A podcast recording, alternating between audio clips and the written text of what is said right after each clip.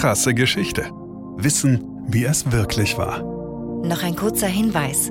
In dieser Folge geht es ein wenig krasser zur Sache. Das kann triggern. Wir empfehlen, diese Folge nicht allein, sondern mit einer vertrauten Person zu hören. Und jetzt viel Spaß. The Wolf of Ansbach. Michael Leicht bekommt nichts mit von dem, was um ihn herum passiert, von all den Menschen, die ihn ansehen, nichts vom Lärm der erregten Menge. Michael Leicht sieht nicht den Galgen, den man im mittelfränkischen Ansbach im Oktober des Jahres 1685 extra für ihn hier am Windmühlberg errichtet hat. Michael Leicht weiß nichts von der Pappmaske mit der Fratze seines eigenen Gesichts, die man ihm über den Kopf gezogen hat, nichts von der Perücke, die man ihm auf den Schädel gesetzt hat, er bemerkt nichts von dem Umhang, der ihm über das nackte Muskelfleisch gestreift wurde, nachdem man ihm die Haut vom Leibe gerissen hat. Michael Leicht spürt auch nichts vom Seil, dass nun ein grimmiger Henker unter dem Gejohle der Schaulustigen um seine Kehle legt, nicht wie die Schlinge eng wird und auch nicht, wie sein blutiger Körper über den Boden schleift, bevor er, vom Strick gezogen, lustig am Halse hin und her baumelnd, sich immer höher über die Köpfe der Menschen hebt. Selbst wenn Michael Leicht in diesem Moment noch leben würde, hätte er nicht begriffen, was ihm geschieht, was man von ihm will, warum er am Galgen gehängt wird, denn Michael Leicht ist ein Wolf. Ein toter Wolf, der Werwolf von Ansbach.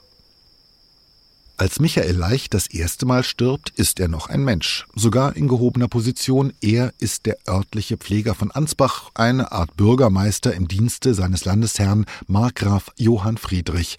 Aber er missbraucht seine Stellung durch zahlreiche Lügen und Betrügereien. Als Leicht stirbt, ist so mancher Ansbacher darüber eher erfreut als traurig.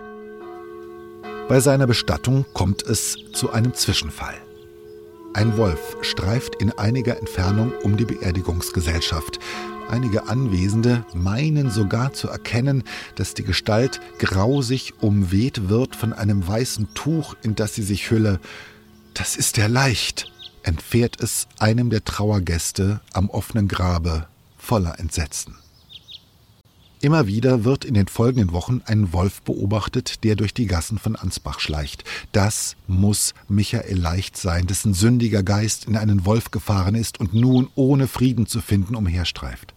Als bald darauf ein Kind verschwindet, dessen Leichnam man später von einem wilden Tier gerissen und angefressen findet, ist es Gewissheit. Michael Leicht, der Werwolf von Ansbach, geht um bis in ihre Wohnungen, sucht er brave Bürger heim. Immer wieder verschwinden Menschen in den kommenden Monaten, mehrere Kinder, eine junge Frau. Alle Bemühungen, den Wolf zu jagen, schlagen fehl, bis man ihm eine Falle stellt. Beim Versuch, ein Huhn zu fangen, stürzt das Tier in eine für ihn ausgehobene Wolfsgrube. Die Ansbacher erschlagen es noch in derselben Nacht an Ort und Stelle mit Sensen, Steinen und Mistgabeln. Das Fell wird abgezogen, der Kadaver öffentlich zur Schau gestellt. Das reicht aber nicht, um den Wiedergänger Michael Leicht, dessen Seele in den Wolf gefahren ist, angemessen zu bestrafen. In einem Prozess verurteilt man den vom Teufel besessenen Kadaver zum Tode durch den Strang.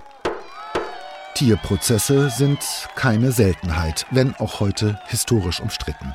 Seit dem 14. Jahrhundert stehen Tiere als Angeklagte vor Gericht verwilderte Schweine die Kinder angegriffen haben. Ebenso wurde Hunden, Rindern, Pferden und Ratten der Prozess gemacht. Sogar Engerlinge, Insektenlarven, wenn eine Maikäferplage Ernten vernichtete, wurden als Werkzeug des Teufels verurteilt, anschließend verbrannt, ertränkt, gehängt, erwürgt oder lebendig begraben. Man nahm das alles juristisch sehr ernst. Die Tiere bekamen oft sogar Verteidiger zur Seite gestellt. Der berühmteste ist Barthélemy de Châteauneuse, der 1508 in Frankreich das Nichterscheinen der angeklagten Ratten vor dem Richter damit rechtfertigte, diese seien auf dem Weg zum Gericht von hungrigen Katzen angegriffen worden. Der Prozess gegen die Ratten wurde vertagt. In Südtirol wurde 1520 einem verurteilten Mäuseweibchen eine Gnadenfrist eingeräumt, weil sie trächtig war. Herzog Philipp der Kühne begnadigte 1379 eine Schweineherde, die wegen Mordes angeklagt war. Nur die hauptschuldigen Tiere wurden hingerichtet. Und noch 1916 verurteilte man im US-amerikanischen Kingsport, Tennessee, die Elefantenkuh Mary zum Tode, weil sie ihren Wärter getötet hatte. Auch sie wurde gehängt. Im zweiten Anlauf beim ersten Versuch, das Todesurteil zu vollstrecken, war die Kette um Marys Hals gerissen. Krasse Geschichte ist eine Produktion von Krane und Rabe im Auftrag von RTL Plus Musik. Autor Christoph Azone. Gesprochen von Christoph Azone.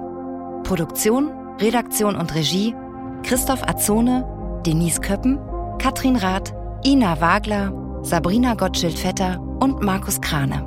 Ton und Schnitt Benjamin Sammer Lukas Wieland, Jean Leclerc, Axel Rabe und Markus Krane. Falls es euch gefallen hat und ihr keine weiteren Folgen verpassen wollt, freuen wir uns, wenn ihr diesen Podcast abonniert und weiterempfehlt. Danke fürs Zuhören, bis zum nächsten Mal.